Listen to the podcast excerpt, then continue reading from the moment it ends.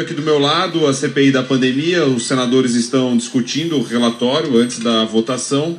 Votação que pode acontecer aí no decorrer do ponto final. A gente vai acompanhar aqui para vocês.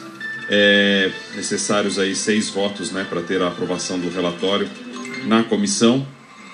E o senador é, Renan Calheiros, relator da CPI, ele atendeu ao pedido e ampliou a lista dos indiciados no relatório final da comissão, incluindo o senador Luiz Carlos Reis, do PP do Rio Grande do Sul, o governador do Amazonas, Wilson Lima, e o ex-secretário de Saúde do Estado, Marcelo Campelo.